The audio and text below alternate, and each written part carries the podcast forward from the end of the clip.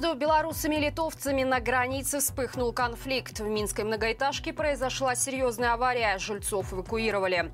Работникам культуры повысят зарплаты. Подробнее об этом и многом другом я расскажу вам далее. Вы тем временем подписывайтесь и ставьте лайк этому видео.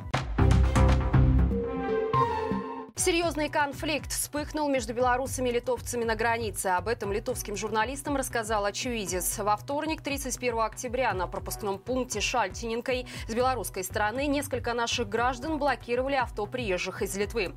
Таким образом, белорусы пытались не пустить их в отдельную очередь. Если литовцы все же продолжали движение, белорусы бросались под колеса, угрожали разбить машину, а также падали на капот. В итоге в одной очереди, которая длилась несколько километров, стояли стояли как авто с белорусскими номерами, так и с литовскими. Свидетель происходящего предположил, что зачинщики конфликта, наверное, не знают, что на границе существуют две очереди, одна из которых предназначена для проверки граждан Литвы.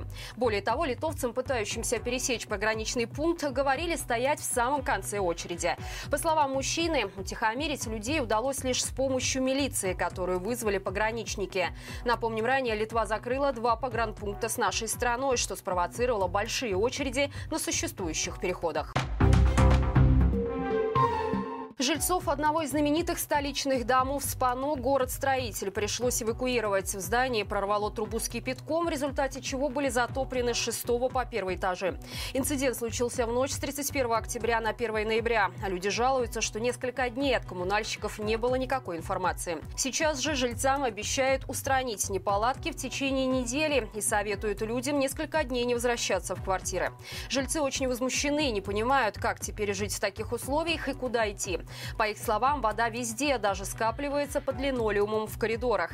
Свет в доме тоже сейчас отсутствует. Руководство ЖКХ обещает, что после полного высыхания квартир будут составлены акты залития, после чего собственникам предложат варианты компенсации. На данный момент течь остановлена, восстановлено водоснабжение, а вот работу электроэнергии будут возобновлять постепенно после проверки проводки. Беларуси для работников культуры ввели зарплатные изменения. Согласно постановлению Министерства культуры, теперь у таких сотрудников надбавка за работу поднимется с 23 до 30 процентов от оклада. А для работников Национальной библиотеки с 40 до 65 процентов.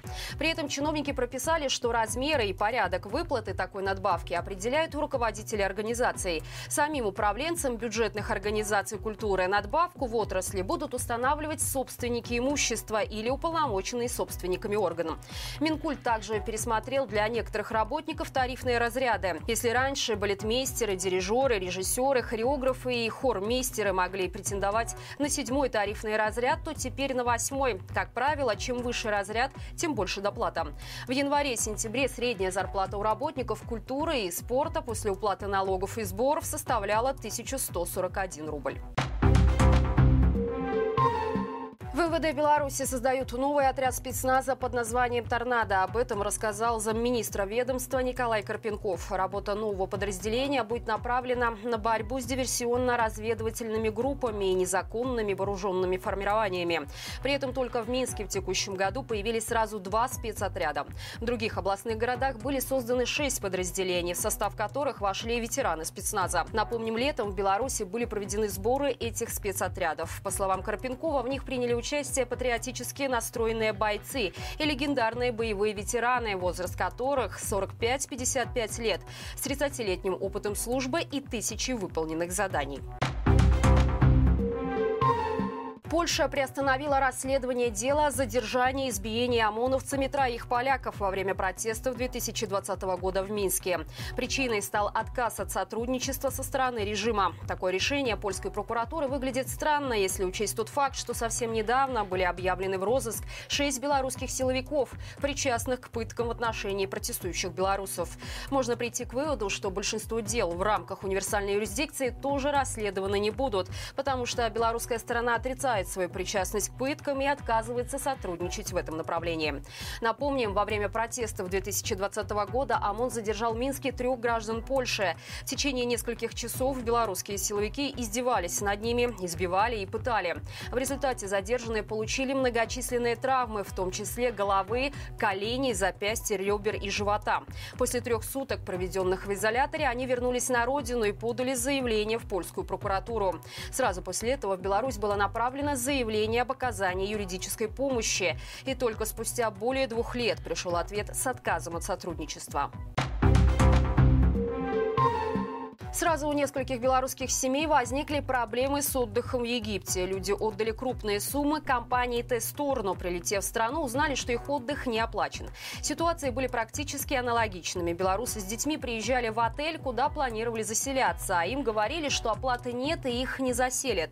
В итоге туроператор отправлял клиентов в другой отель на словах выше классом, но по факту без тех удобств, на которые рассчитывали отдыхающие. Однако, отдав компании более трех тысяч долларов, люди люди ожидали попасть именно туда, куда планировали, и такое отношение их не устроило. Долгожданный отдых был испорчен. На горячей линии оператора им ответили, что оплата не прошла, и больше ничего не объяснили. Когда журналисты обратились за комментарием тест-тур, компания выразила сожаление в связи с непредвиденной ситуацией. Представители компании отметили, что в сфере туризма не всегда удается избежать таких накладок.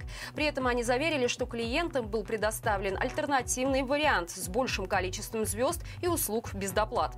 Примечательно, что по закону туроператор действительно имеет право менять отели на такие же или более высокой категории при сохранении других составляющих турпродукта.